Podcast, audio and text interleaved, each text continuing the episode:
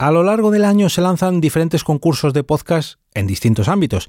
Mm, yo intento siempre hacer eco, hacerme eco de todos ellos, pero hay uno que digamos que ya se ha vuelto un clásico al otro lado del micrófono y es el concurso de podcast Radio Naviblio.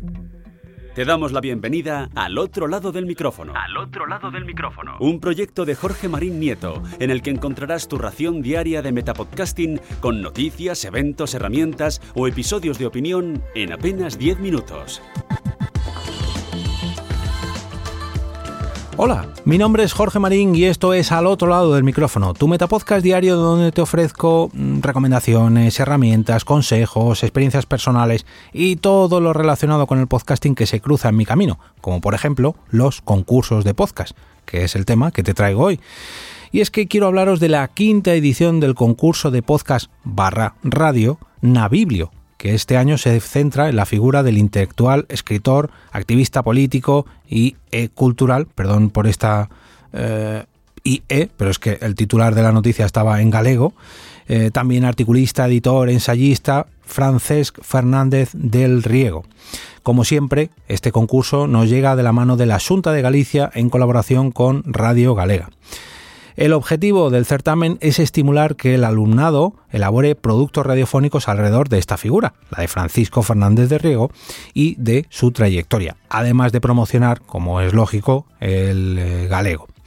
En esta edición se promueven los trabajos enfocados a destacar la valoración de la lengua materna, o sea, el gallego o el galego, reforzar la lectura en gallego y o acercarse al mundo de la edición y la traducción y sobre todo de la importancia del activismo cultural.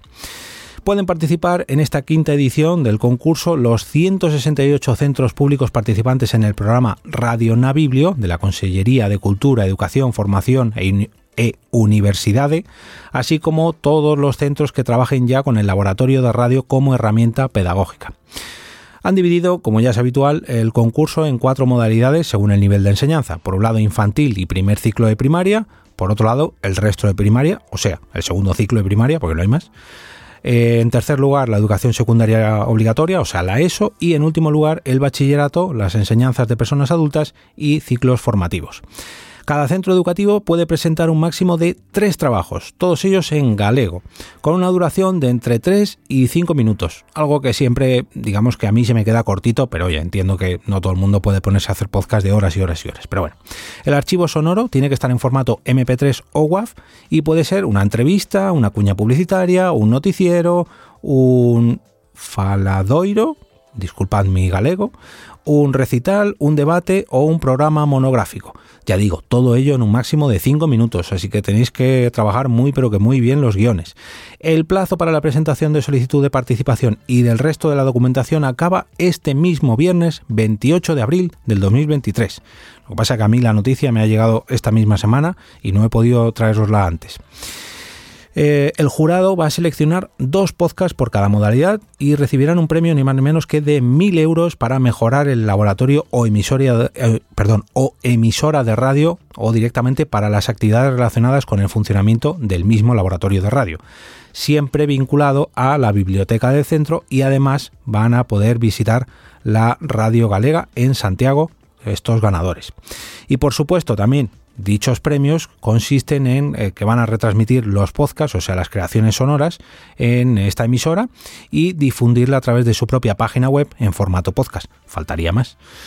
Ojalá y como cada año este mismo concurso pues atraiga a los más jóvenes y tengamos una nueva hornada de podcasters gallegos o galegos y eh, que el mundo del podcasting empiece a atraer más y más y más gente. Esto lo digo siempre con los concursos de podcast infantiles. Y si vosotros o vosotras estáis ya haciendo vuestro propio podcast y estáis buscando un sitio donde grabar, ya sea podcast o video podcast, en este caso en Madrid, podéis hacerlo en WeClick, que es el patrocinador de esta semana al otro lado del micrófono y por cierto es donde estoy grabando ahora mismo este episodio que estás escuchando. Se trata de un estudio de grabación ubicado muy cerca de nuevos ministerios y que os hará sentir como en casa. Y lo digo sinceramente y literalmente. Es un sitio cómodo para grabar con comodidad. Y sé que suena un poco redundante, pero es que es lo que transmite. La verdad, esa sensación de cercanía que es tan necesaria para la hora de grabar podcast y de transmitirlo a tus oyentes es la que sientes al grabar podcast en WeClick. toda la equipación necesaria para grabar podcast grupales. Mm, de todas maneras, mañana os voy a enumerar, mañana o el jueves, no lo tengo claro todavía, os voy a enumerar todo el equipo que tienen a vuestra disposición, pero hoy quiero incidir en lo que os decía antes de la comodidad.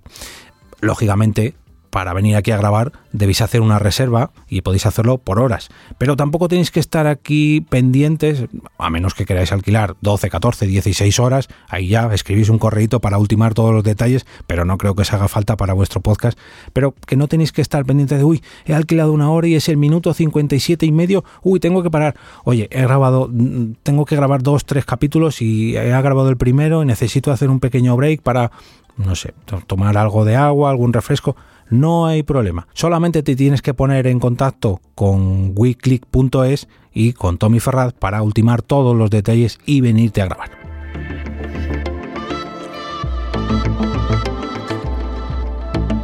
Y ahora me despido y como cada día regreso a ese sitio donde estás tú ahora mismo, al otro lado del micrófono.